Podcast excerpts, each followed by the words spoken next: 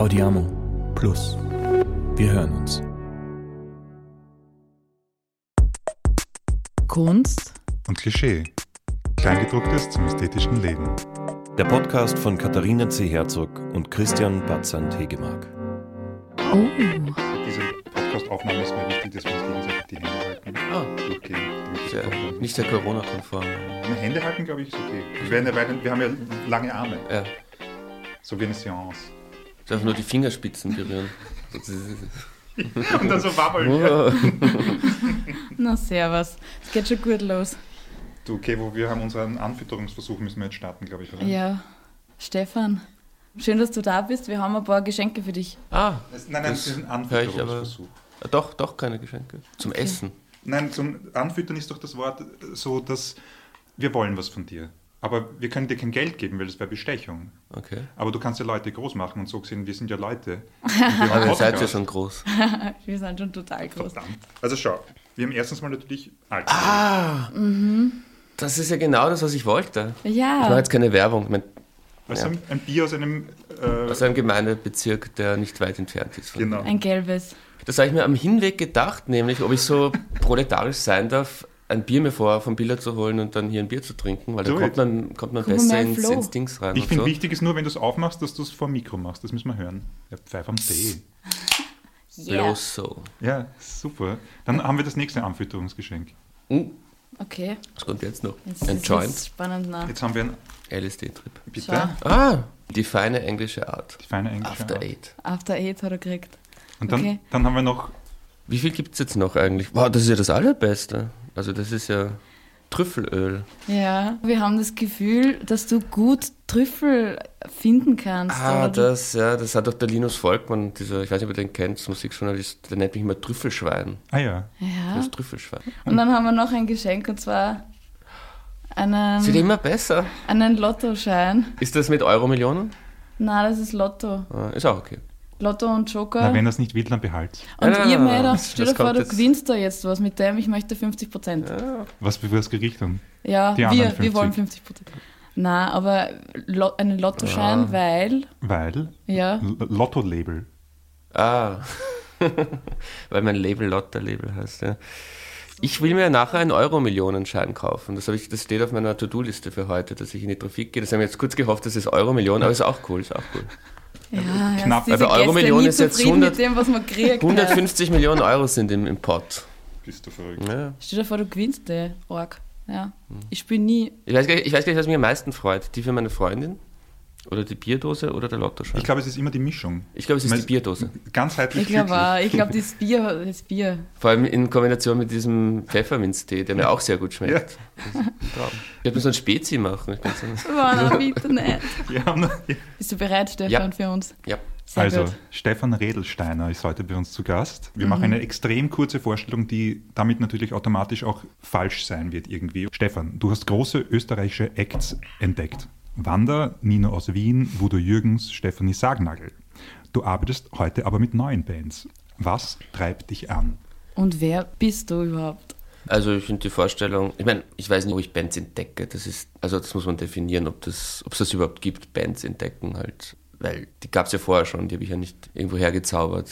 Aber ja, diese Band habe ich tatsächlich und diese Autorin, diese genannte Autorin, ähm, mit denen habe ich gearbeitet, sagen wir es mal so. Und wer ich bin? Ja. Also hast du schon mal einen Lebenslauf schreiben müssen und dich irgendwie benennen müssen?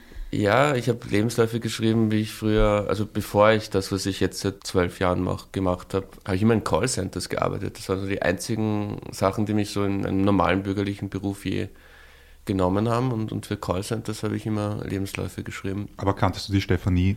Nein, nicht aus den Callcenters, glaube ich. Das wäre so absurd schon wieder. Aber ich glaube, das war so ein gemeinsamer Nenner vielleicht schon ziemlich früh irgendwie, dass wir da gemeinsame Erfahrung hatten. so die, eine bestimmte nicht. Art von Erdung oder Gesellschaftszugang oder Ja, zumindest, dass man dieselben Dinge, also so Insider-Sachen aus Callcenter halt weiß, halt, wie es halt zugeht und so. Nicht, dass wir jetzt oft Gespräche darüber gehabt haben, aber ich glaube, das hilft immer ein bisschen, wenn man so weiß, dass der andere oder die andere irgendwas mit einem gemeinsam hat.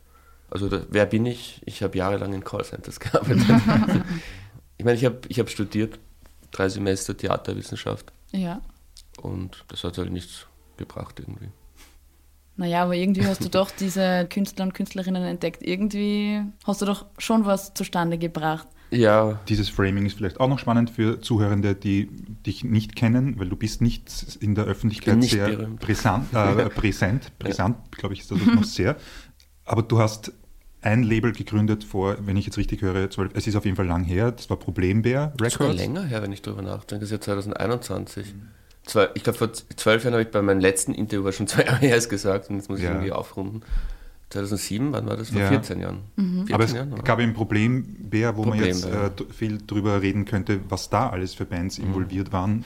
Dann wurde Problembär irgendwann an CU Records abgegeben, verkauft, wie auch immer. Du wurdest zum Manager eines bekannteren österreichischen Acts und hast dann in Folge zu dem, ich- vielleicht zu dieser heutigen Arbeitslebensphase gefunden, nämlich dass du ein neues Label gegründet hast. Das heißt, du bist zumindest ein Gründer oder Mitbegründer von zwei Labels und bist auch ein Musikmanager. Jetzt hast du zum ersten Mal bei der Vorstellung, weil du gesagt hast, wir werden darüber reden, wie ich dich die ganze Zeit korrigiere. Jetzt, jetzt hast du leider einen Fehler gemacht, weil ich habe, da wäre jetzt der Herwig Zamenik ziemlich angefressen, wenn ich sage, ja, stimmt, genau. Nein, Lotterlabel habe ich nicht gegründet, sondern da bin ich ins gemachte Bett vom Herwig Zamenik alias Futzmann, habe ich mich gelegt. Also der, der Futzmann hat das Lotterlabel schon lang, bevor ich den Futzmann persönlich gekannt habe, gegründet. Ich, ich weiß gar nicht wann, muss man ihn fragen.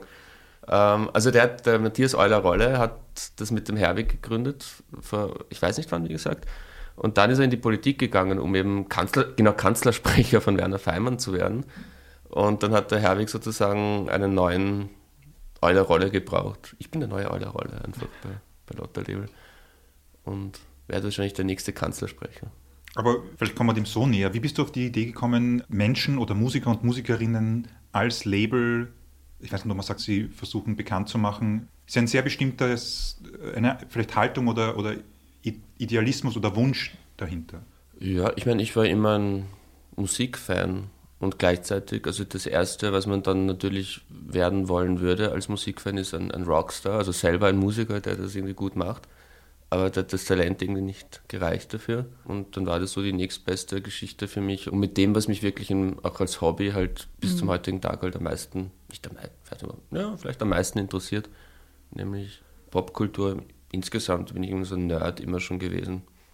Und ich sehe das mittlerweile so, dass das sind einfach Themen, die mich interessieren. Ähm, Literatur, Musik, auch Kunst, allgemein, diese Dinge interessieren mich halt. Und ich habe irgendwie das Glück, dass ich, ohne selber talentiert zu sein, in, in dem Bereich arbeiten kann. Ja, Du spinnst die Fäden hinten. genau. Also hoffe ich. Weiß ich nicht, ob ich die gut spinne. Ein Gefühl, das wir dann hatten, als wir vor ein paar Tagen nochmal zusammengesessen sind, ist, dass du irgendwie auch ein lebendes Understatement bist. Wanda ist, wenn ich es richtig verstanden habe, so was zeitgenössische Musik angeht, das der bestverkaufte Act Österreichs. Die Stefanie Sagenagel hat den Publikumspreis beim Bachmann-Preis gewonnen. Der Ninos Wien gilt als die Person, die das Wiener Lied, ist das das richtige Wort, wiederbelebt hat? Du Ja, wirst also das gibt es eh schon die Antwort. Die sind das. Ich bin das ja nicht. Also ich, Ich- bin ja, ja, ich, trotzdem noch. Und dann haben wir den Wodo Jürgens, wo du gemeint hast, das ist der erste Und der erste coole Sänger aus Tulln überhaupt. Also ich komme aus dem Gibt's noch Bezirk einen Tulln. anderen? Naja, eben. genau, aber irgendwie ist es eine unübliche Häufung von wirklich massenwirksamen Phänomenen, die um dich herum und vielleicht eben wirklich durch dich dann so sichtbar werden. ich glaube, es wäre halt irgendwie ein, ein Fehler, also für mich selber, wenn ich, also was, was oft versucht wird, oder wenn, wenn so Artikel geschrieben werden, so der, der große Zampano, der große Impresario. Ich glaube auch, dass das taktisch kein guter Move wäre, irgendwie so dazu zu stehen, irgendwie, dass man so ein, weil das ja immer auch so ein bisschen so was Böses, so wie, wie bei Game of Thrones, so Kleinfinger oder so. Das ist so, das wäre so, also das wäre dann die Rolle, die ich dann spielen würde, wenn ich so. Der Strippenzieher. Ja, der, genau, eben der, Ja. der Strippenzieher und so. Also ich glaube, das Understatement ist irgendwie zu meinem eigenen Schutz auch ein bisschen. Aber du hast ja immer was mit denen zu tun. Wie kommst du zu den Leuten? Ist jedes Mal unterschiedlich. Also es gibt nicht den einen Weg. Also ich, weiß, müsste jetzt jede einzelne Geschichte erzählen, was jetzt in den Rahmen sprengen würde. Na, aber, gar nicht. Fangen wir an. Ja, genau, ist eine Ja, Podcast, wo wir ich können alles machen. Na, aber, aber es ist jedes Mal anders. Und ein bisschen Glück ist es auch immer.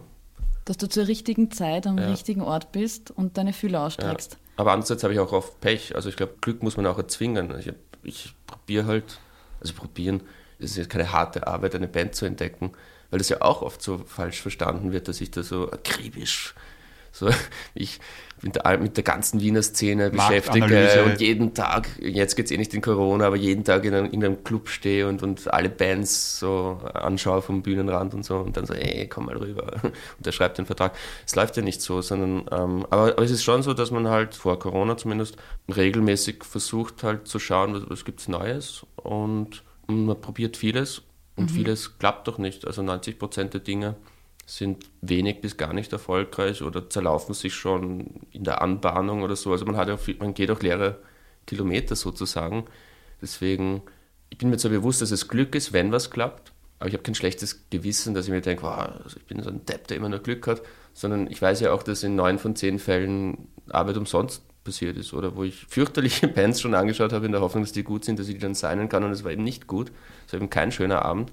Und dann gibt es halt alle drei, vier, fünf Jahre, in meinem Leben zumindest, diesen, diese glückliche Fügung, dass man in einem Club mit zehn anderen Leuten steht und das spielt Wander und keiner kennt ihn noch. Mhm. Und man kriegt ihm Silbertablett serviert halt, aber das, es ist weder das eine noch das andere Extrem. Also es gibt die Leute, die halten mich für ein Riesengenie und dann gibt es Leute, die halten mich für den größten Depp, der immer noch Glück hat. Und es ist weder, dass ich irgendwie so betrunken in einen Club reinstolper und gar nicht weiß, was passiert und so, ah, Wander, aber probieren wir das mal. Aber es ist auch nicht so, dass ich so voll der, der Checker bin, der immer alles weiß. Also gerade bei, bei den Bands, die funktionieren haben, denke ich mal, das hätte jeder andere, das hättet ihr, wenn ihr da zufällig in dem Keller gestanden wärt, also im Celeste, im Celeste war es. Das hätte, also ich glaube, auch die anderen 10, 20 Leute, die mit mir im Celeste die Band damals gesehen haben, haben gewusst, dass das ist schon ganz gut da irgendwie. Also wir haben nicht vor, über Wander groß zu reden, weil wir... Gott sei Dank. Auch, auch im Gespräch, das wir zwei, ja. also Stefan und ich, äh, vor einem Jahr schon hatten, war das äh, ein Thema, das wir gesagt haben, das findet diese Diskussion hat schon vielerorts stattgefunden ja. und es gibt ein Leben danach. Plus ich habe mich ja zerstritten mit ihnen, das nie so wirklich je bekannt geworden ist, weil nie jemand darüber geredet hat. Also Magst mich, du drüber reden? seid, ja, naja, ihr seid die Ersten, die mich danach fragen irgendwie also ich will jetzt nicht über die Details der Zerstreitung reden, aber, aber um, um das einmal gesagt zu haben, also ich arbeite ja seit Ende 2016 überhaupt nicht mehr mit Wanda zusammen. Also ich mhm. kriege jetzt oft noch Mails oder Anfragen von Leuten, die glauben, dass ich nach wie vor der Manager der Band bin. Und das ist halt schon nervig. Und auch Interviews in den letzten Jahren. Deswegen haben wir beide das im Vorgespräch gesagt, hey, ich will ja gar nicht viel drüber reden. Jetzt reden, jetzt reden wir, ich rede jetzt erst wieder so lange davon. Aber das war ja eigentlich, das ist eigentlich schon längst in meinem Kopf beendet. Und wenn ich nicht gerade Interviewsituationen oder so Gespräche über meinen Job habe, was ich jetzt nicht jeden Tag habe, dann denke und rede ich überhaupt nicht mehr über Wander seit fünf Jahren. So viel dazu. Jetzt ist das Thema Wander abgeschlossen. Wie war es, so emotional zu sagen, das ist jetzt vorbei, ich äh, muss mich hier ja wieder umorientieren. Wie war dieses Scheitern und was ist seitdem für dich passiert? Also ich sehe es echt nicht als Scheitern, sondern das war irgendwie ein ganz bewusster Move von mir, dass ich zur Band gesagt habe, ich will mir das nicht länger antun. Wie gesagt, ich will gar nicht in Details gehen, aber es war einfach sehr mühsam. Es war irgendwie, ich gehe ja nicht in die Fabrik am Fließband arbeiten, aber das hat sich, da hat sich dann schon so angefühlt, irgendwie, nicht jetzt körperliche Arbeit, aber psychologisch, was es mit einem gemacht hat. Es hat mich irgendwie innerlich kaputt gemacht. Also manchmal hat man diese nostalgischen Phasen, wo ich denke, wie wäre das gewesen, wenn ich damals nicht gekündigt hätte bei Wander? Wäre ich jetzt nicht viel reicher und erfolgreicher und so? Aber diesen Gedanken habe ich nur ganz kurz und dann, dann kommt wieder das Engelchen auf der anderen Schulter sozusagen und sagt, nein, das ist das Beste, was du machen konntest. Du wärst jetzt wahrscheinlich ein Drogenwrack und ich glaube, ich hätte und, und 100 Burnouts und, und, und alles, was so im, im Klischee Rock'n'Roll-Film, was in so Filmen dann passiert, wäre mir mhm. dann auch vielleicht passiert oder so. Also ich glaube, ich habe den Ausstieg im richtigen Moment gefunden, weil ich auch dieses Kapitel beenden wollte. Also auch diesen Teil meines Lebens halt. Auch das war so ein bisschen das Erwachsenwerden. So die junge Phase, wo man ein bisschen verrückt ist und so, die war damit abgeschlossen. Und jetzt die letzten fünf, sechs Jahre bin ich ein ziemlich häuslicher, fast schon konservativer Mensch von meinem Lebensstil her. Du hast jetzt auch geworden. einen Rollkragenpullover an, total. Genau, Na, den habe ich auch damals schon gehabt, den, den mag ich einfach. Ich habe keine Ahnung, was ein Musikmanager, Managerin macht. Aber offensichtlich ist man dann doch auf Tour mit dabei oder man, man die, die Drogenexzesse, wie, wie ist denn das? Weil als Musiker ist das ja, oder Musikerin kriegt man das ständig mit in jedem Hollywood-Film, aber wie ist es als ja, auch da ist es von Fall zu Fall unterschiedlich. Deswegen sage ich, ich meine, ich arbeite ja nach wie vor mit unter Anführungszeichen Rock'n'Roll-Künstlern, aber nicht mehr so halt. Also Wudo Jürgens ist jetzt auch kein Waisenkind auf Tour, aber mit ihm habe ich nicht dieses Verhältnis und deswegen war auch bei Wander dieses deswegen war es auch mehr nicht dann in, Freundschaft auseinandergehen, sondern wirklich ein Streit am Ende. Also ein Streit. Wir haben uns nie angeschrien oder geschlagen oder so, aber es war so ein, also ich war angefressen auf die Band und Teile der Band waren auf mich angefressen. Ich habe auch in der Zwischenzeit, also die, die geschäftliche Beziehung beendet zu anderen Bands, wo es kein Drama gab, mhm. weil, weil es einfach ein distanzierteres, aber es war von Anfang an einfach nur ein Beruf. Und bei Voodoo Jürgens, ich mag ihn nur gern, aber wir, wir haben mehr ein berufliches Verhältnis, würde ich sagen. Ich meine, ja, wir, wir, mögen uns und so, sind uns sicher sympathisch, aber ich, ich hänge nicht mit ihm privat ab oder wir haben nicht denselben Freundeskreis. Und bei Wanda war es halt deswegen, war ich so involviert auch in die Craziness, weil tatsächlich da auch so eine Art Freundschaft war. Also es war auch wirklich, wir haben das alles gemeinsam erlebt. Also zumindest der Marco und ich und, und auch der Gitarrist der Manu, mit, mit den beiden war ich schon noch privat befreundet. Und selbst wenn man nicht jetzt ein Geschäftstreffen hatte oder so, habe ich in den drei Jahren gefühlt dreimal, viermal, fünfmal pro Woche getroffen irgendwie. Auch nur zum Saufen gehen oder so. Und das, also das gemeint, heißt, mit dem Teil des Lebens. sehr vernetzt und verflochten mit ja. deinem privaten Leben. Und genau, und das versuche ich jetzt mehr zu ja. trennen. Seit, das habe ich damals gemerkt. Ich meine, Wanda ist auch wirklich ein Extrembeispiel von exzessiver Rockband. Ähm, aber eh gut, eh gut, wenn man es gleich so auf die harte Tour halt bemerkt. Also mich würde, wie der Christian vorher schon gesagt hat, total interessieren, was sind wirklich die Aufgaben, die du jetzt zum Beispiel bei Voodoo Jürgens hast? Was, wie schaut dein Daily Life aus? Was tust du? Tust du die ganze Zeit Mails schreiben oder bist ja. du nur im Tonstudio oder Nein. gehst du mit einem Gewand einkaufen? Das ist eben, also das ist ja eben, das ist der Unterschied zwischen, wie ich früher gearbeitet habe, auch mit Nino aus Wien und solchen Leuten. Es ist immer dann auch das Drama größer, wenn man sich streitet, wenn man so eng mit Künstlern zusammen ist mit Voodoo Jürgens, ich gebe nicht Gewand einkaufen mit ihm. Ich hänge selten im Studio bei ihm ab, außer wenn ein Album jetzt in die Fertigstellungsphase kommt, dass ich vielleicht mir schon mal überlegen kann, was die Singles sind etc.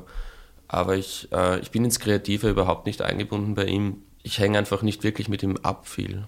Ich meine, Geschäftstreffe, es, es, ist schon noch, wir trinken schon noch Bier und, und, und haben Spaß und so, aber es fühlt sich mehr wie ein Job an, was, was ich gut finde. Also mein Hauptjob bei Voodoo Jürgens, ich schreibe viel mehr E-Mails über Voodoo Jürgens oder mit Leuten über Voodoo Jürgens, wenn wir was planen, als Voodoo Jürgens persönlich im selben Raum zu treffen.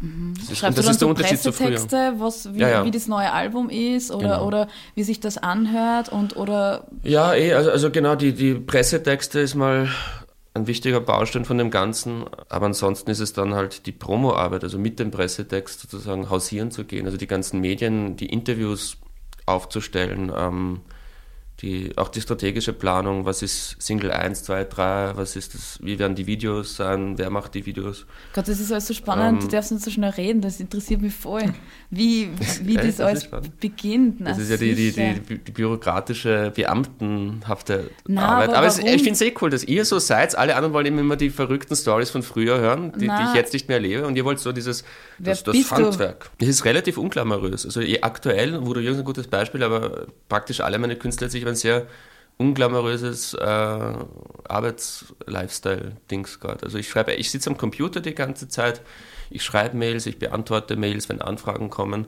Und es ist auch oft so, bei vielen Bands gibt es jetzt schon auch so Bindeglieder zur Band hin. Also mein, oder unser Angestellter vom Herwig und mir, ähm, der, der, Mike, der ist mir so wirklich die Kontaktperson, die dann wirklich auch mit dem Voodoo, weil du es auch vorgefragt hast, ich fahre ganz selten mit Voodoo mit auf Tour, sondern da haben wir Leute wie den Mike, die leben dann dein altes Ich.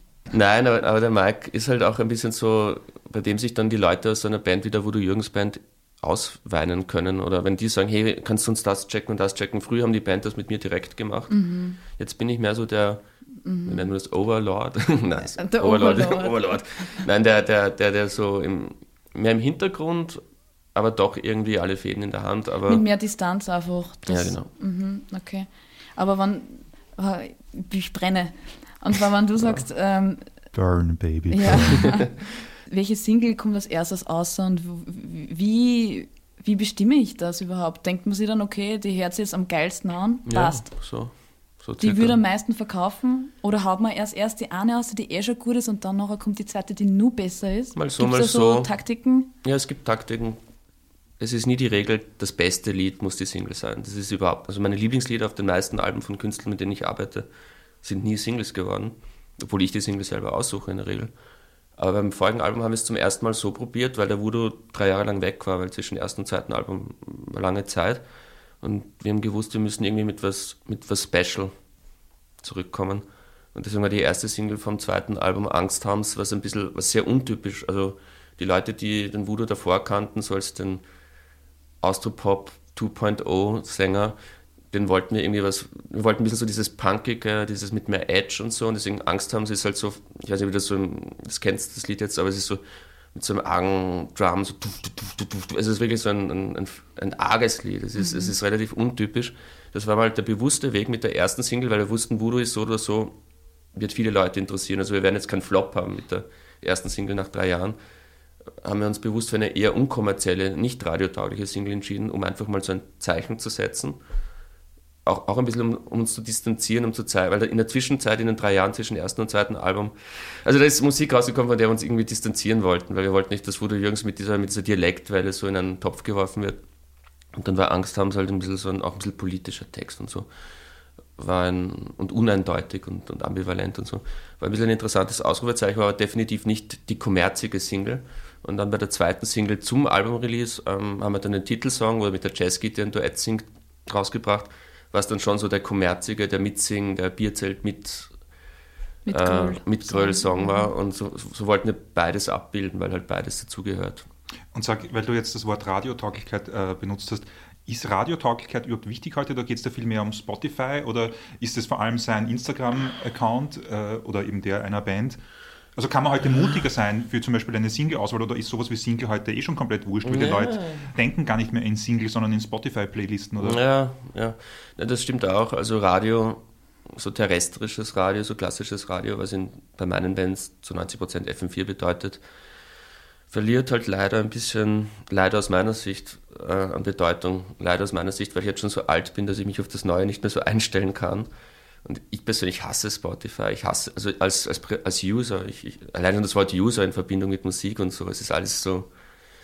Technisch. Mein, ja, algorithmisch, das ist nicht meine Welt irgendwie, aber es stimmt, es geht in die Richtung und wenn man mit so Major Labels zu tun hat und diesen Leuten, was für Streaming genau. Früher hat man so, was ist fürs Radio richtig?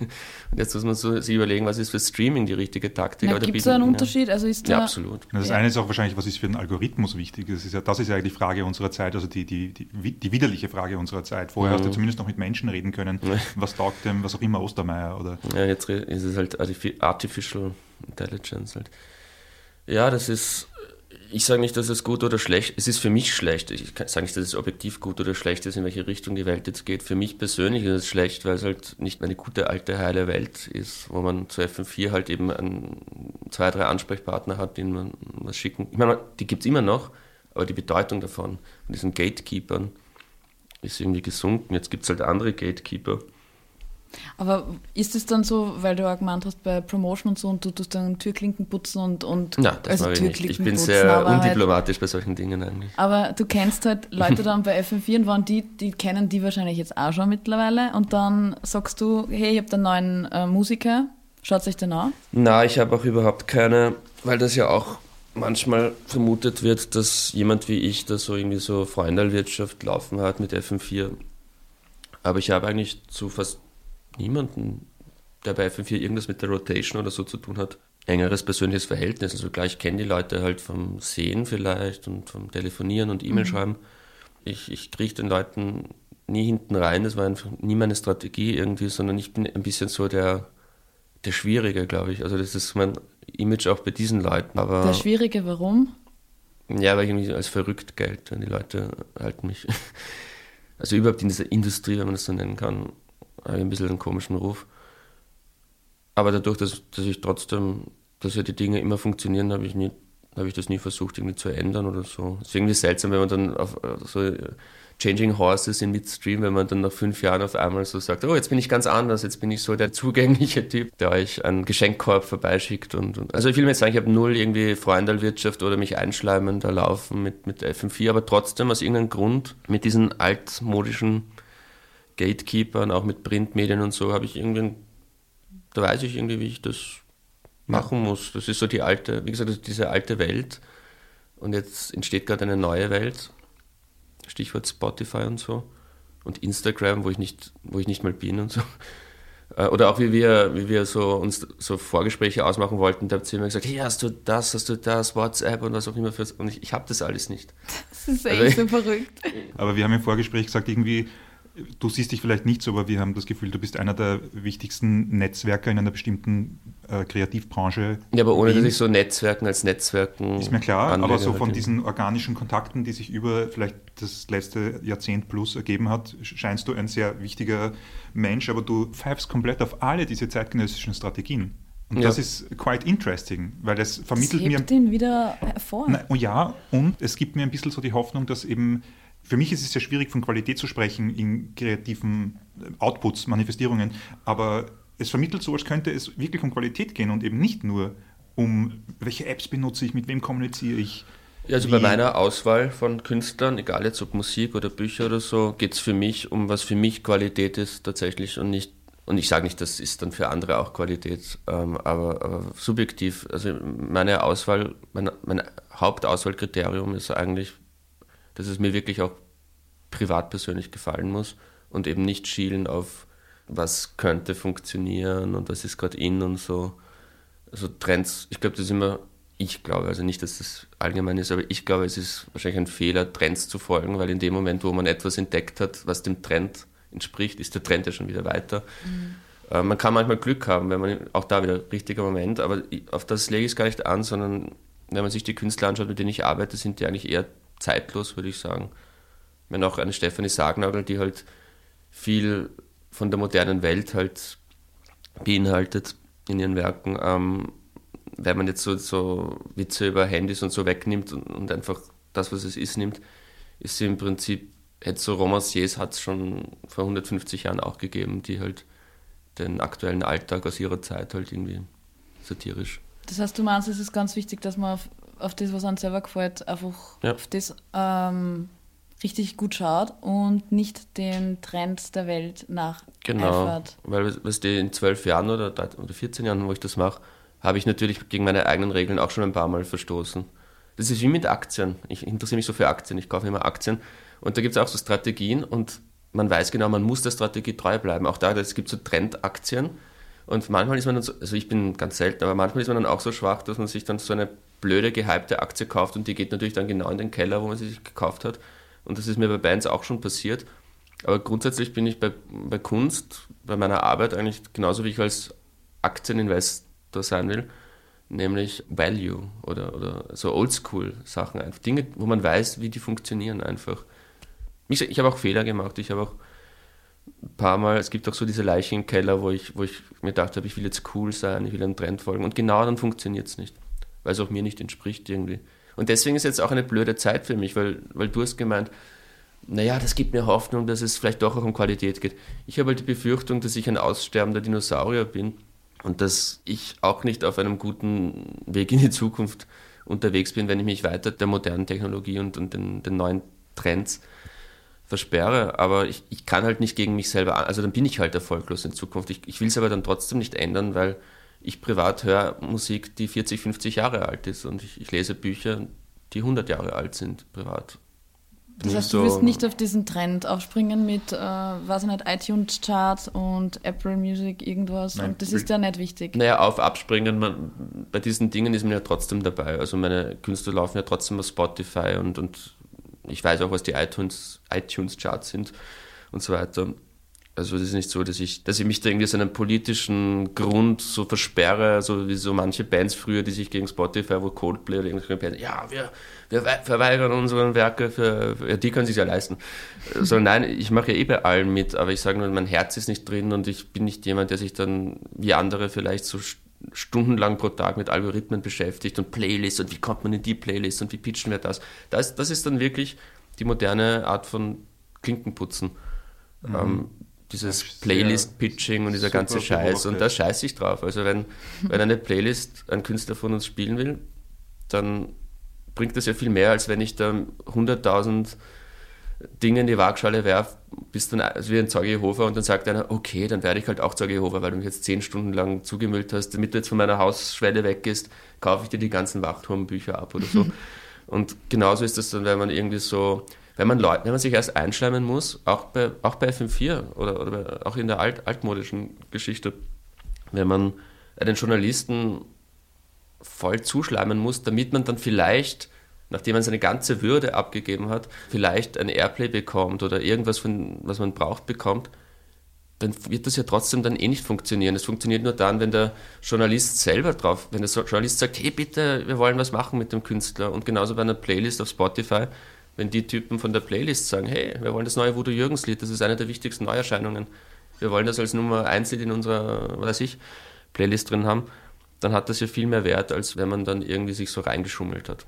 Mhm. Weil am Ende geht es ja dann trotzdem um, um die Menschen, abseits der Artificial Intelligences, geht es ja dann um den einfachen Mensch auf der Straße, der so wie ich ist, der sagt, hey, das Lied ist cool, ich kaufe mir jetzt die, die CD, kauft sich eh keiner mehr, oder ich kaufe, weil ich ein Vinyl-Freak bin, die Vinyl, oder ich, von mir, ich streame es halt hunderttausend Mal bei Spotify, was dann auch immerhin einen halben Euro bringt oder so. Na, was mir total gefällt, ist, dass es so, es wird immer von Business geredet, also eben auch dieses Musikbusiness und Klar, es muss ein Business sein, wenn man damit Geld verdienen möchte und so, aber worüber wir eigentlich im Kern reden, sind jetzt die ganze äh, Emotionen. Und ja, zu, zu, sehen, dass das, was irgendwer auf YouTube hat, wo es eine Werbeunterbrechung gibt oder ein Werbevorspann, dass das eigentlich ursprünglich damit beginnt, dass du sagst, ha, ich stehe da jetzt im Celeste oder wo auch immer und das berührt mich gerade. Also etwas, was nichts damit zu tun hat. Ja, und dann gibt es auch mehr Werbeeinnahmen. Also es ist ja, ja. auch eine, eine Katze, die sich, also ähm, damit zu tun. In, den, in, den, in den Schwanz beißt. Also auch wenn man, wenn man schon so ein Kapitalisten Arsch ist, der sagt, hey, ich will meine Gewinne maximieren mit meinem Musikbusiness, ich sehe das als Business, auch dann bringt es natürlich mehr, wenn man die Band aus dem Celeste groß macht, wo man einfach spürt, hey, wenn mir das gefällt und den zehn Leuten, die neben mir stehen, gibt es da einen riesen Markt wenn dann ein Video von der Band rauskommt, dann gibt es auch höhere YouTube-Einnahmen. Also ich, ich, ich verwehre mich ja nicht gegen Kapitalismus, im Gegenteil, sonst wäre ich ja nicht Aktionär. Ich liebe Geld, ich liebe Kapitalismus. Aber nicht um den Preis, dass ich, wie gesagt, meine Würde irgendwo abgebe oder meine eigenen, meinen Geschmack irgendwie verletze. Und ich habe letztens, ich habe vorgestern den, weil wir vorher kurz von CEO Records geredet haben, den Elias getroffen, den Elias Dahimen. Es ist lustig, dass wir, wir sind uns bei dem Thema gar nicht so oft einig, aber wenn wir so darüber philosophieren, wie es gerade mit der Musikwelt ausschaut, und er hat auch gesagt, hey, kriegst du auch zur Zeit dauernd so scheiß Demos von österreichischen Bands? Und wir haben kurz nachgedacht, woran liegt das eigentlich? Und dann sind wir drauf gekommen, dass der Erfolg eben von Wander, Bilderbuch, von all diesen Dingen, idealistische Camps immer haben, haben diese Dinge groß gemacht und am Anfang mal gar nicht geschaut, ob das groß wird, sondern es war eben die Geschichte, hey, wir sehen irgendwie, das funktioniert, weil die, die normalen Leute das einfach cool finden und wir reiten halt die Welle irgendwie. Aber da war kein riesen Businessplan dahinter. Und jetzt ist es genau, hat sich natürlich gedreht. Jetzt, wo diese Dinge Erfolg haben, kommen diese ganzen stromlinienförmigen Bands, die sich selber auf Erfolg trimmen, die, die wirklich wie Dienstleistungsrock, einfach so BWL-Studentenbands im Prinzip. Es gibt nicht mehr die verrückten Exzentriker, die so dieses, es könnte scheitern, aber es ist mir scheißegal, wenn es scheitert, dann ist es, ich liebe es, es ist mein Ding. Oder es geht auf und ist auch cool. Es gibt nicht mehr die Leute, die im, früher gab es so das Subterranium im, in irgendeinem Bezirk, ist ja egal, oder auch das Celeste, all diese Clubs, jetzt wegen Corona gibt es ja gar keine Clubs, aber ich meine jetzt prinzipiell, früher diese ganzen großen Bands aus Wien, Nino aus Wien und all die Leute, die sind ja aus, ich will sagen aus der Punk-Szene gekommen, aber es war fast schon eine experimentelle Szene, da gab es Clubs, wo die geheim waren, wo man in den Keller ging, wo man einen Euro am Eintritt zahlt, damit man sich ein, eine Dose Bier halt nehmen kann und das war dann der Eintritt. Und statt einem Klo gab es ein, ein Loch im Boden, wo man halt, also hoffentlich nicht groß aufs Klo gehen musste irgendwie. Und das war alles so selbst gemacht und man ist auf, auf Bierkisten gesessen und so sind Bands wie Nino, in, solchen, in so einem Umfeld sind Bands wie Nino aus Wien und Udo Jürgens, so haben sie ihre, ihre Schritte gemacht irgendwie. Die haben sich nicht bei Starmania beworben oder so ein Blödsinn. Und jetzt ist es eher so, eine Band, mit der ich gearbeitet habe vor kurzem, vor kurzem, vor zwei Jahren habe ich aufgehört, mit ihnen zu arbeiten, aber da waren wir gemeinsam beim Reeperbahn Festival in Hamburg und das ist halt so eine Vernetzungsgeschichte. Das mhm. ist halt so ein Showcase-Festival, wo Musikmanager rumrennen und Playlists gepitcht werden und dieser ganz synkrechte Werbescheiß und so. Und die sind voll darin aufgegangen und die sind mit dem Auto nach Hamburg gefahren und dann sagt die Band so zu mir, also wir kommen um 23 Uhr an, morgen um 7 in der Früh ist so ein riesen Workshop, wo man so sich mit Leuten aus Amerika vernetzen kann, gehen wir da alle hin? Ich sage, seid ihr verrückt? Was seid ihr für Rockstars? Wenn wir da ankommen in, in Hamburg, dann saufen wir uns alle mal nieder und, und ich habe ich hab keine Lust auf den Scheiß und so. Ich will, mich, ich will nur ein bisschen Spaß haben dort mit irgendwelchen Leuten, die ich kenne. Und die waren aber voll so, die haben sich voll den Stundenplan geschrieben, wo sie von 7 in der Früh bis 23 Uhr lauter so Vernetzungstreffen machen wollten. Ja, und da habe ich gewusst, irgendwas läuft hier falsch. Irgend, oder falsch, es ist jetzt anders irgendwie. Du willst es halt so nicht. Und diese Bands werden auch nie so erfolgreich werden wie die Bands, die es nie so erzwingen wollten. Jetzt beginnt irgendwie eine Phase in der Musik, auch da war ich mir gestern mit dem Elias beim Gespräch einig, jetzt beginnt eigentlich wieder eine Phase, wo sich die Tür international öffnet. Also nicht für mich, aber ähm, dieser, dieser Dialektrock und, und das, was so zwischen 2005 und 2020 passiert ist, eh sehr lang, dieser Hype ist jetzt, glaube ich, endgültig vorbei. Und 2021 ist jetzt das erste Jahr seit langem, seit zehn Jahren für mich privat, dass ich so international, so wie früher, so englische Bands, neue Bands, die so Debütalben jetzt dieses Jahr rausbringen aus England, Amerika, auch anderen Ländern, wo ich wieder als Musikfan sage, wow, cool, kann ich mir die Platte, diese Goat Girl oder irgendwelche Bands oder so, ähm, Alu Parks. Jetzt passieren wieder interessante Dinge ähm, im internationalen Pop-Rock und Bands wie Wander und Bilderbuch konnten auch deswegen so groß werden, weil halt irgendwie zwischen 2005 und 2020 voll das Vakuum war. Das österreichische Musik konnte voll durchstarten, weil auch in Deutschland nichts Interessantes passiert ist und international im, im angelsächsischen Raum auch nicht. Und das ist jetzt aber vorbei, weil jetzt alles eben kommerzialisiert und, und jetzt hat alles so eine Struktur, jetzt hat alles so diese Corporate Scheiße halt irgendwie. Das heißt mit anderen Worten, ich glaube, meine Zeit, so wie Gandalf der Weiße oder so, meine Zeit in Mittelerde neigt sich dem Ende zu und ich werde dann bald das Schiff nach, wie heißt das, Valinor oder so besteigen, was eh okay ist. Wir haben überlegt über das Lotter-Label als ein unüblicher Ort, weil ich war nur einmal da, noch bevor Corona angefangen hat, als ihr diese Ausstellungseröffnung hattet. Mhm. Aber wenn ich es richtig verstanden habe, seid ihr zumindest einmal ein Proberaum, ein Tonstudio, mhm. ein Büro, mhm. ein Atelierhaus. Ich weiß nicht, ob es nur ein Atelier gibt oder mehrere. Ihr habt euer Lager dort. Ihr habt offensichtlich Möglichkeiten auszustellen. Also was ist die Gesinnung, die dazu führt? Ja gut, das ist ja nicht alles auf meinen Mist gewachsen. Das ist halt viel Herwig auch. Wir also haben, ja auch, wir haben ja auch egal, auf, ihn, auf wessen Mist es gewachsen ja, ist. Ja, nein, ich meine nur, ich kann es schwer allein jetzt beantworten, wie was zu was geführt hat und so, aber es war mal ein Atelier für, für Maler halt einfach. Dann sind wir gekommen, weil der Herwig einen Proberaum und ein Aufnahmestudio reingebaut hat und dann hat halt zu mir gemeint, hey, wenn wir jetzt eh bei Lotter Label zusammenarbeiten, wollen wir nicht unser Warenlager und unser Büro auch dort haben, dass wir so ein Headquarter haben. Ich finde das irgendwie ein ganz logischer Gedankengang. Also es war jetzt nicht so die Riesen, es war jetzt nicht so der Plan des Jahrtausends irgendwie, sondern so, ja, ist schon nicht und so. Und ein drittes Atelier gibt es jetzt auch, nämlich von Voodoo Jürgens, der David Oellerer, der der wird echt ein richtig guter Maler. Also die anderen beiden Künstler, die im Atelier sind, die sagen auch so, hm, weil wenn man reingeht, sieht man ja seine Bilder und so.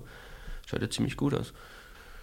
Es ist irgendwie logisch, dass man alles halt, wenn man schon diesen Raum hat, zusammenfasst irgendwie. Und sag, was ist für dich Erfolg? Wie fühlt sich für dich Erfolg an? Wann hast du das Gefühl, ja, das, das passt hier? Na, ist immer schwierig, wo man jetzt so wirtschaftlichen Erfolg meint oder, Erfolg im, im, Le im Leben? Ich, ich würde wahrscheinlich eher Letzteres, aber es ja, ist ja auch deine Sache. Wenn du sagst, wirtschaftlicher Erfolg macht dich ganzheitlich glücklich, dann wäre das natürlich auch. Ja, eben nicht, weil die eine Phase, wo ich wirklich wirtschaftlichen Erfolg unter Anführungszeichen hatte, war eben die Wanderphase. Und das war in den ersten zwei Jahren ein Traum, wo es bergauf geht, wo man diesen Auf, den Aufstieg hat und dann im dritten Jahr wurde es immer mehr zur Bürde, weil dann, dann kommt, entstehen diese ganzen Drucksituationen. Man muss den Erfolg irgendwie perpetuieren und man darf keine Fehler mehr machen. Und man hat das Gefühl, 100 Leute beobachten einen rund um die Uhr irgendwie. Und die einen warten nur darauf, dass man Fehler macht und die anderen umgekehrt. Also Erfolg ist mal wirtschaftlichen Erfolg gehabt zu haben, ist mal ein Erfolg. Und dann drauf zu kommen, dass man damit irgendwie anders dann fertig werden muss. Ich meine, manche Menschen sind dazu gemacht, dass es halt dann ewig so weiter. Also die haben dann gar nicht so diese psychischen Probleme, die dann ich hatte. So dieses, oh Gottes Willen, mir wächst das alles über den Kopf und so. Und das ist auch okay. Das ist, vielleicht sind die dann charakterlich noch stärker als ich oder so. Aber ich bin halt drauf gekommen, dass ich jetzt zum Beispiel, ich meine, ja, Corona ist gerade ein bisschen scheiße, aber wenn das jetzt nicht wäre, eigentlich fühle ich mich jetzt so vom Erfolgslevel ganz gut irgendwie. Also ich kann auch gern mehr Erfolg haben. Ich hätte auch kein Problem, wenn Voodoo Jürgens doppelt so viele Platten verkauft und so. aber es, aber es, ist, es ändert nicht wirklich so die Qualität meines Lebens, außer, wie gesagt, außer beim Lotto. Ähm, ich gewinne 150 Millionen oder irgendein Äquivalent im Berufsleben, das mir 150 Millionen bringt. Ja, das ändert dann schon was und ich glaube auch eher zum Positiven. Aber ob ich jetzt 100.000 Euro oder 50.000 oder von mir ist 500.000 Euro, das ist mir dann irgendwie schon wurscht. Also Hausnummer, das ist jetzt nicht eine konkrete Zahl, sagen wir, ich, ich habe 250.000 Euro Vermögen und ich könnte auf 500.000 Euro Vermögen gehen, wenn ich was mache, was ich wirklich hasse, aber ich mache es dann einfach, äh, Zähne zusammenbeißen und durch.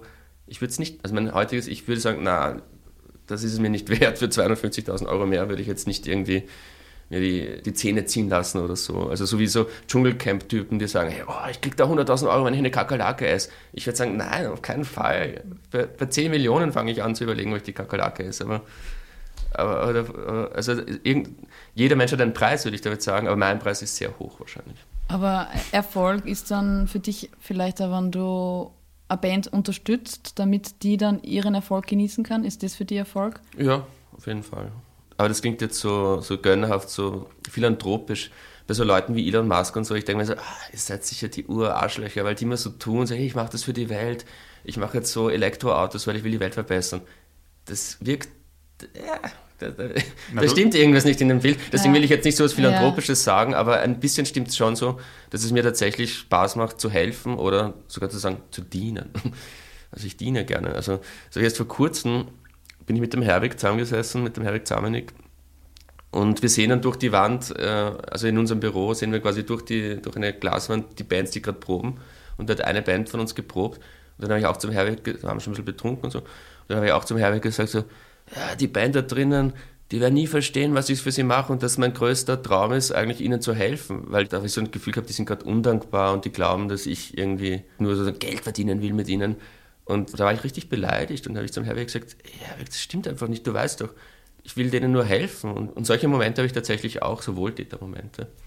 Aber wie gesagt, ich würde mich nie als Wohltäter titulieren. Da bin ich auch lieber der Understatement-Typ. Ja, eh, immer, aber ich glaube, so, wenn das so mitschwingt, dass, wie du gesagt hast, die Dankbarkeit, wenn das irgendwie rüberkommt, dass du ja. da, das ist ein großes Projekt und man unterstützt das irgendwie. Wenn die Dankbarkeit da ist, dann ist das ein super Gefühl, ja. Aber in dem Moment war es eben nicht da, deswegen war ich da so ein bisschen so angepisst und so, ah, wenn die wüssten, was ich für sie eigentlich alles mache. Aber wenn die Dankbarkeit da ist, das ist 100% recht, das ist eines der schönsten Gefühle. Money can't buy, can't buy love, wie Paul McCartney gesagt hat. Ja, na, ich glaube, Wertschätzung, die ausgedrückt wird, die kann ja auch nur stattgefunden haben, wenn etwas gesehen wurde. Und was kann gesehen werden? In dem Fall du. Das heißt, sobald du unterstützt und es gesehen wirst, bekommst du natürlich eine äh, wirst du von der Welt gesehen, jetzt personifiziert von den Menschen, die dir gerade sagen Danke. Stimmt, ja. So Dankbarkeit ist echt ein cooles Ding. Aber das wird nur einhaken, weil du jetzt über Sehen redest. Corona zum Beispiel ist ja ziemlich schwierig für Musiker gerade, weil mhm. das, was du vorher besprochen hast, wie ja, dieses Verrotzte in irgendwelchen dreckigen Untergrundsachen, dass man da quasi gemeinsam Musik macht, das funktioniert ja gerade nicht mehr, mhm. mehr. Das ist ja alles virtuell. Die ganzen Künstler müssen alle virtuell funktionieren. Wie geht das jetzt zum Beispiel? Ich habe auch ja. Bekannte, die ähm, sich gerade im Aufbauen befinden. Was tut man da, wenn dieser Algorithmus zum Beispiel, du hast ja nur diese Plattform Instagram und sonst, sonst hast du nichts und mhm. YouTube. Und dann funktioniert das nicht, du wirst nicht gesehen was sollst du da tun? Da bist du ein bisschen aufgeschmissen gerade. Ja, das ist gut zusammengefasst. Also ist gerade ein bisschen. Deswegen fahre ich jetzt nach Valinor. Die neuen Zeiten, auch Corona und so, das hilft ja manchen Leuten. Manche, manche Leute stellen sich, sind jung genug oder progressiv genug, um sich auf diese neue Welt einzustellen, die, glaube ich, auch wenn Corona besiegt ist, in einer gewissen Form nie wieder weggehen wird. Also diese Form, dieser Abstand und Streaming, Konzerte und so, das wirkt so gewollt, Verschwörungstheorie, es wirkt so, wie wenn es gewollt wird, dass die Welt jetzt in diese Richtung geht.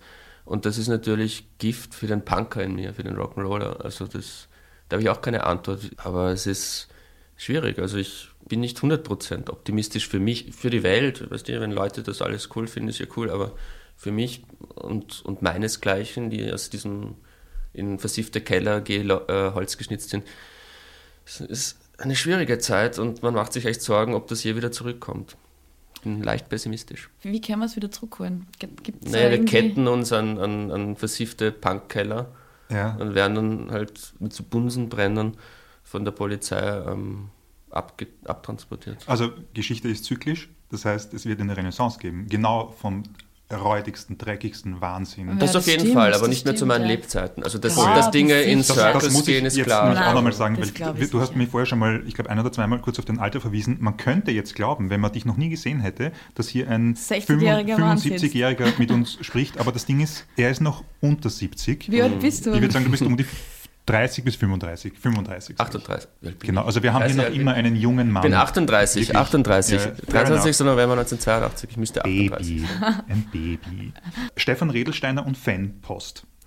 Bekommst du Fanpost wegen diesen Acts, mit denen du irgendwann ge- zusammengearbeitet hast und kannst du uns ein paar Highlights erzählen? Du meinst, wo Leute einen Fanbrief an Wander geschrieben Ja, haben und der- mir geschickt haben? Exakt. Und das kann ja auch ein Posting gewesen sein oder es kann ein Incident gewesen sein bei einem Konzert vor sieben Jahren.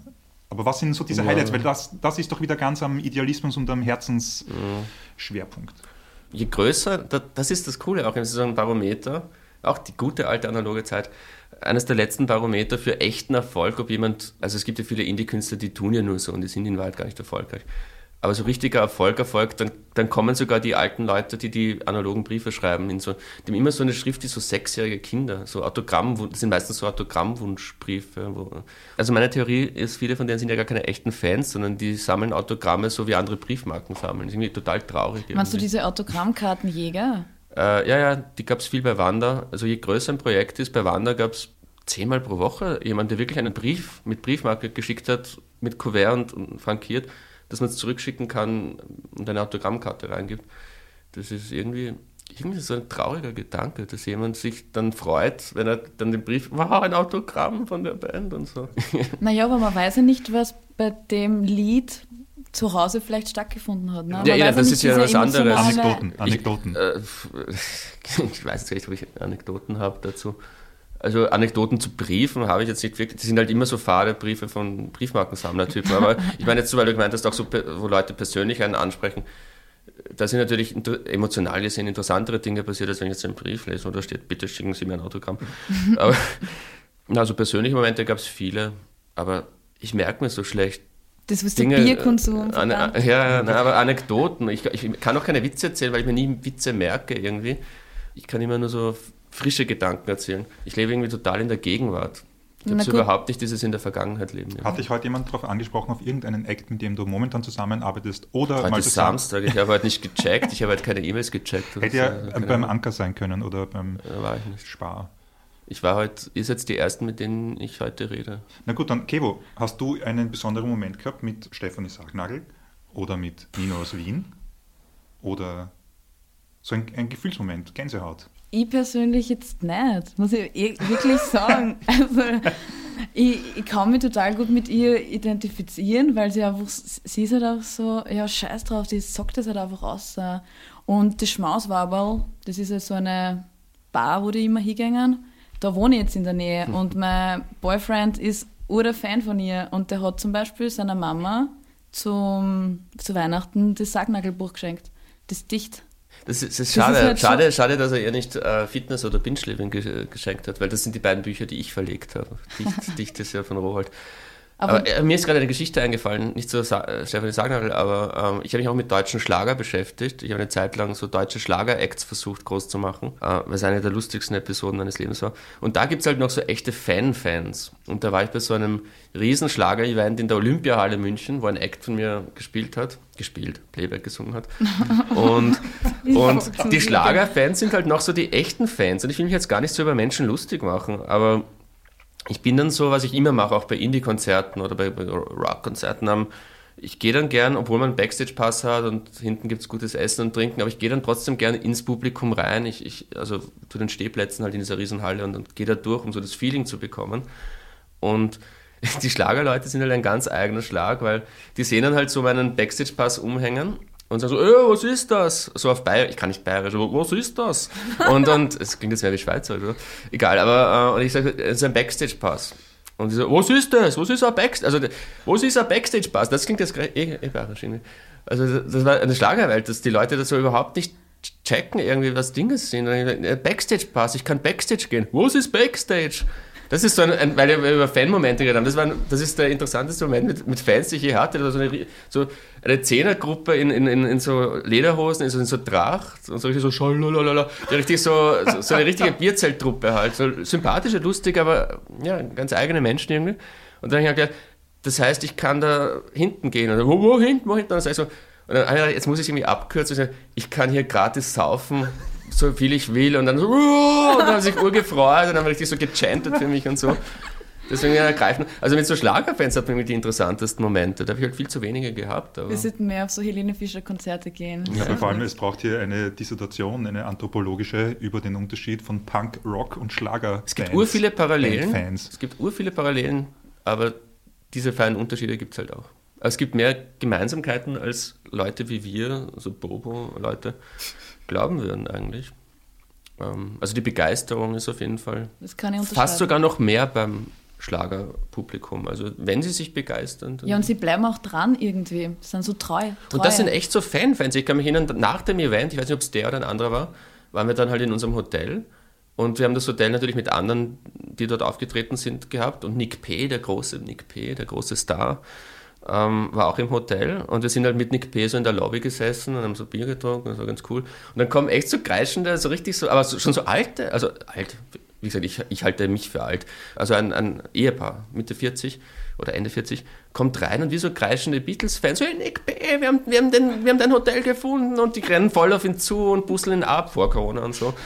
Das ist halt so, das sind so Fan-Momente, die ich im Schlager eher gesehen irgendwie. Nicht mit Künstlern von mir. Meine Künstler wurden leider nie, also ich bin auch schon wieder ausgestiegen aus dem Schlagerbusiness, weil es nicht funktioniert hat irgendwie. Aber. Aber das ähm, kann ich nachvollziehen, ja, weil zum Beispiel waren wir auf dem ähm, Backstreet Boys Konzert in der Stadthalle. Nicht so lange her. Und nee.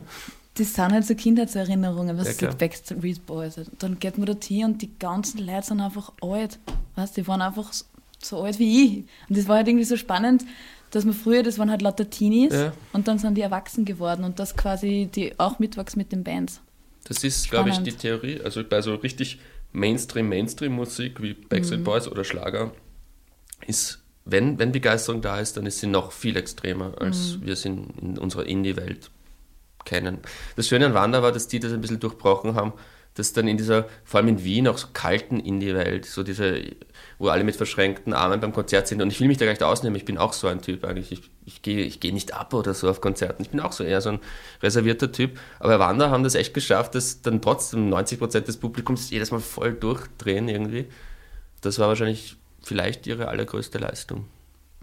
Wenn man jetzt zum Beispiel Musiker ist und man ist nicht so, also man ist überzeugt von sich und man glaubt, man macht gute Musik und man braucht jemanden, der einen größer macht. Ruft man dann bei dir an? Oder wie ist das? Schreibt man da eine Mail? Oder, oder wie, wie funktioniert also dieser Prozess? Ich telefoniere extrem ungern. Ja, oh. Also wenn jemand mich an, das passiert nämlich auch manchmal, ich weiß nicht, wo die meine Telefonnummer her haben, ich habe die eh schon überall gelöscht, wo es geht. Manchmal rufen mich immer noch Leute an und so, hey, ich habe so Demos. Und dann so, wer bist du? Wieso rufst du mich am Sonntag um 14 Uhr an? Und so, dann werde ich immer urunhöflich. Wie geht man an dich ran?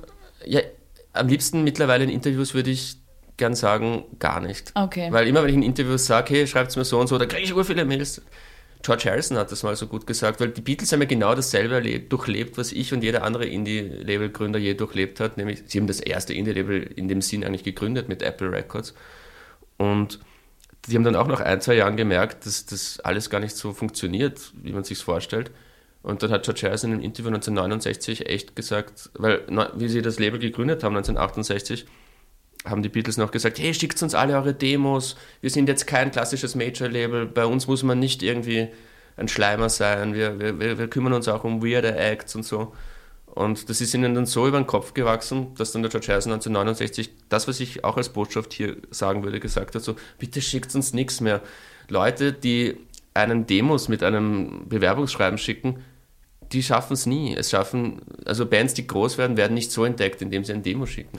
Eben, das sind dann eben nicht die Bands, die mehr Überlegungen in die Strategie, wie werde ich entdeckt, stecken, sondern die einfach Musik machen, die gute Musik machen. Das ist so machen. Mundpropaganda, meinst du? Weil genau, der eine sagt, genau, hey, die sind genau, geil, der andere genau. sagt, hey, hast du auch schon gehört, die sind geil. Die Musik, gute Musik ja. findet die Leute und man ist ja selber einer von den Leuten als Manager oder wie man das nennen will, was ich mache.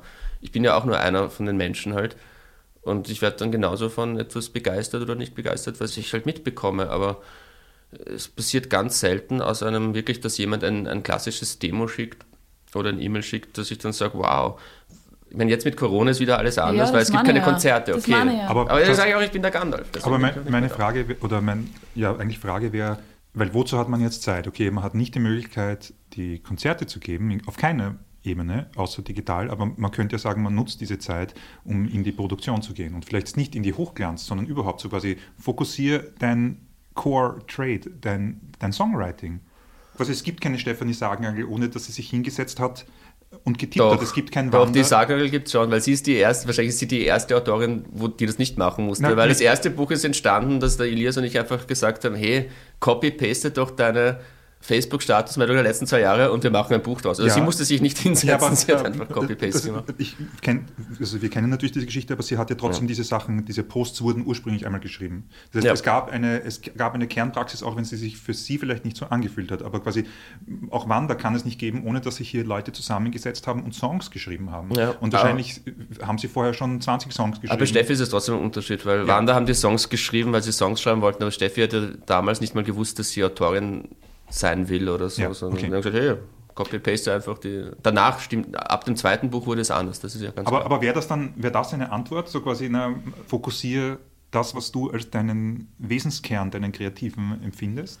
Ja, aber es ist trotzdem frustrierend. Also wenn ich das jetzt so, wenn das jetzt junge Bands zuhören und ich sage sowas, dann wollen die mich gleich umbringen. Das ist leider, das ist auch eine dieser traurigen, frustrierenden Erfahrungen dieses letzten Jahres. Es bewerben sich ja trotzdem Bands bei mir und eine Band konkret und ein, zwei andere ein bisschen, aber eine Band konkret ähm, hat wirklich gute Sachen mir geschickt. Also wirklich Sachen, die ich gut finde. Und die haben genau das gemacht, was du gerade gesagt hast. Die haben ähm, gesagt, ja, jetzt kann man nicht live spielen, jetzt werden wir unser Album schön produzieren und so. Und jetzt sitzen die auf einem fertigen Album und es ist ziemlich gut. Die haben sich gegründet und bam, sofort kam Corona, haben jetzt ein super Album aufgenommen mit Sebo Ada, mit den ganzen super Producern und so, haben wahrscheinlich so viel Geld hingelegt dafür. Und dann schicken die mir das fertige Album und ich sage, wow, das ist so cool, aber ich kann nicht mit euch arbeiten, weil ihr seid, so wie die Musik klingt, so zackiger Indie-Rock, ihr müsst live spielen. Ihr werdet euer Publikum nur durch live gewinnen können. Es ist die klassische Live-Rock-Band eigentlich, so wie die Aufnahmen klingen. Ich und auch kein anderes Label, und das stimmt, die anderen Labels haben ihnen dasselbe gesagt, wir können jetzt nicht so eine Band sein, weil ihr könnt das Album nicht promoten. Vielleicht bei einem Drum-Bass-Künstler ist es nicht ganz so entscheidend, dass der live spielt, aber bei einer vierköpfigen Gitarre, Bass, Schlagzeugband, die so alle Mitte 20 sind, ja, die haben genau das gemacht. Die haben sich jetzt gesagt, wow, wir nützen jetzt das eine Jahr und nehmen ein perfektes Album auf, aber jetzt haben sie das fertige Album und jetzt, jetzt, jetzt müssen sie wahrscheinlich ein, zwei Jahre oder wie lange dieser Corona-Scheiß noch dauert, jetzt auf dem Ding sitzen, weil zu Recht will niemand eine Band, die sich nur live promoten kann, rausbringen. Irgendwie. Das ist blöd. Das ist so frustrierend. Wir brauchen ein bisschen was Motivierenderes. Das ist jetzt so- Ja, wir müssen noch zu positiven Themen kommen. Eigentlich ist ja eh alles so schön. Die Welt ist eh schön. Wir sind mit der Zeit eigentlich schon Ja, drüber. Das heißt, dann kommen wir nicht mehr zum Positiven. Oh ja, nämlich, was bedeutet Musik für dich? Ich meine, Musik habe ich immer schon gemacht, glaube ich. Meine früheste Erinnerung als Vier-, Fünfjähriger, wo ich im Kindergarten war und I'm Looking for Freedom von David Hasselhoff war gerade der Hit und Take On Me von Aha war der andere große Hit. Das sind meine ersten Musikerinnerungen, wo ich sage, hm, das gefällt mir. Aber richtig Fan wurde ich mit acht Jahren, das weiß ich halt zufällig noch genau, wo ich einen Beatles Best-of gehört habe. Und dann wurde ich innerhalb eines Jahres als Achtjähriger zum Beatles-Obernerd. Ich habe innerhalb eines Jahres alle Beatles-Biografien, also nicht alle, zwei, drei Beatles-Biografien werden wahrscheinlich gewesen sein und halt alle Beatles-Alben innerhalb eines Jahres oder von zwei Jahren mir an Geburtstag und Weihnachten sozusagen zusammengewünscht. Und, und mit im Alter von zehn Jahren wusste ich eigentlich alles über die Band schon. Das war mir auch der erste, jetzt sind wir schon wieder bei traurigen Themen, der erste traurige Musikmoment meines Lebens war, wo ich gemerkt habe, ich habe alle Beatles-Lieder, die es gibt, alle offiziellen gehört. Und ich werde nie wieder das Gefühl haben, wo man zum ersten Mal Daytripper hört und sagt, wow, wo was Tolles passiert irgendwie. Das ist eine positive Note. Aus Traurigkeit entsteht ja auch, aus, aus, aus Melancholie entsteht ja dann oft was Positives irgendwie. Das hat mich, glaube ich, auch dazu gebracht, selber, erst wollte ich selber Rockstar werden, wie gesagt, habe Gitarre gelernt, also gelernt, habe Gitarre gespielt und, und überhaupt dann auch so dieser Nerd zu werden, der, der so, noch bevor ich das beruflich gemacht habe als Kind, Bands suchen. Also suchen im Sinn von, ich habe jetzt Oasis entdeckt im Jahr 1994. Nicht ich als Manager, aber als einer von 10 Millionen Fans oder so. Das, das wurde dann irgendwie so eine Art Hobby und so eine Art Besessenheit vielleicht sogar. Und daraus ist dann halt der Beruf entstanden irgendwie. Und das, also Musik bedeutet für mich echt tatsächlich eine Art von Obsession halt. Und die Momente werden halt immer rarer, wo man etwas entdeckt, wo man genau weiß. Und es ist immer, wenn man ein Lied zum ersten Mal hört, dass es so voll einen umhaut. Und beim zweiten Mal ist es schon nicht mehr ganz so gut irgendwie. Aber das ist halt alles in der Vergangenheit. Es passiert ganz selten, dass neue Musik kommt, die mich so umhaut, aber es sind eher so, ich suche noch so die letzten Nuggets von Bands aus den 60er, 70er, 80er, 90er Jahren, die ich noch nicht kenne, aber es ist also was wird dir persönlich am meisten taugen, musiktechnisch? Also gibt es da irgendwie eben 60er, 70er?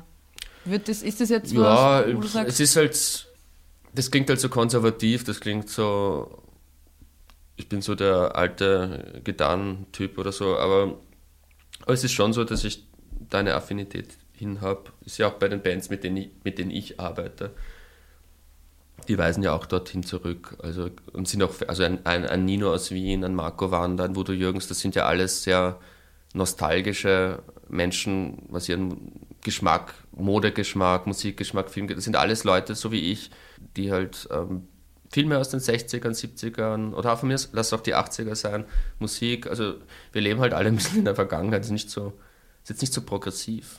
Also dieses Interview wirkt irgendwie so wie eine Anti-Werbung für modern sein. Also ich bin so ein bisschen so der, ich trete hier gerade auf als, als der, eh, der ewig Gestrige. Ist eh gut, weil es sicher sehr nachhaltig. Vintage-Kleidung ist besser wie irgendwas von ja, neuen Modeketten. Also von dem Aber ich will es gar nicht so schlecht reden. Es ist ja nur mein Geschmack. Ich sage nicht, dass ich will, weißt du, ich will ja nicht Leuten, ich will auch Elon Musk-Fans nicht sagen, ihr seid alle Idioten, ihr folgt gerade dem Teufel. Das ist nur mein Gefühl. Das ist nur mein Gefühl. Was sind jetzt die Learnings, Christian? Nix. Na, also es gibt da in Wien und damit irgendwie in diesem kleinen Bergdorf Österreich ähm, eine Person, wahrscheinlich gibt es andere, aber es gibt auf jeden Fall eine, die interessiert sich für eine sehr bestimmte Herangehensweise zur Musik und zum Musikbusiness, die mich irgendwie ein bisschen glücklich macht. Also ich, äh, natürlich sehr nostalgisch, es ist ein nostalgisches Gespräch jetzt oder auch eine Haltung, aber wo es eben nicht vorrangig um iTunes oder Spotify geht, wo aber trotzdem offensichtlich ein, ein klarer Umgang innerhalb des Kapitalismus fokussiert ist, weil ich meine, es ist ein Business, was du führst, mhm. ähm, gemeinsam im Herbig. Muss ich meine Miete bezahlen. Genau. Darum geht es ja. ich glaube, es geht sehr, dass man seiner Linie treu bleibt. Eigentlich, dass man sich nichts von Trends leiten lässt, weil nur das, was man quasi selber richtig gut findet und feiert, nicht weil es irgendwer anderer geil findet, sondern dann kann es was werden irgendwie. Oder? Ja, und auch, auch. Äh, be beende, was dich, wie sagt man das immer beim Meditieren? uh, uh, release what doesn't serve you. Also lass los, was dir nicht dient. Mhm. Und äh, das hast du ja auf eine sehr ungewöhnlich äh, orge Weise, also ich weiß nicht, wie du es gemacht hast, das ist wurscht, aber quasi du hast etwas losgelassen, ja. was, wenig, was wahrscheinlich viele Leute nicht loslassen würden. Ja, bin ja. Jetzt haben wir ein schönes Gespräch gehabt mit Gandalf aus dem Musikbusiness. Der Bart kommt auch, also ein bisschen, also zu, zu, Wei zu Weihnachten hatte ich den Bart urlang. Da war es wirklich Gandalf-Level. Danke. Sehr gut. Und jetzt gewinnst du hoffentlich noch im Lotto. Ja. Passt. Die Hälfte gehört uns, gell? Ciao, tschüss, Papa. Ja, cool. War das nett. Danke fürs Bier. Du ich wollte nicht auf Sendung so Danke fürs Bier sagen, weil, äh,